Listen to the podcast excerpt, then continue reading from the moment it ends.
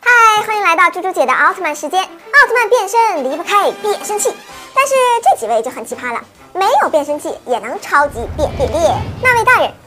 我们奥特警备队的队长，奥特兄弟的大哥佐菲奥特曼，虽然并不经常登场，但是在兄弟陷入危机时，往往会出面帮忙。目前为止，他还没有固定的人间体，因此总是说变就变，说来就来。至于咋变身的，就是个谜了。奥特之父，作为光之国的最高领导人，曾多次救奥特兄弟于危难之中，和佐菲一样，拥有过几个人间体，但基本上都是直接变身登场。杰克奥特曼。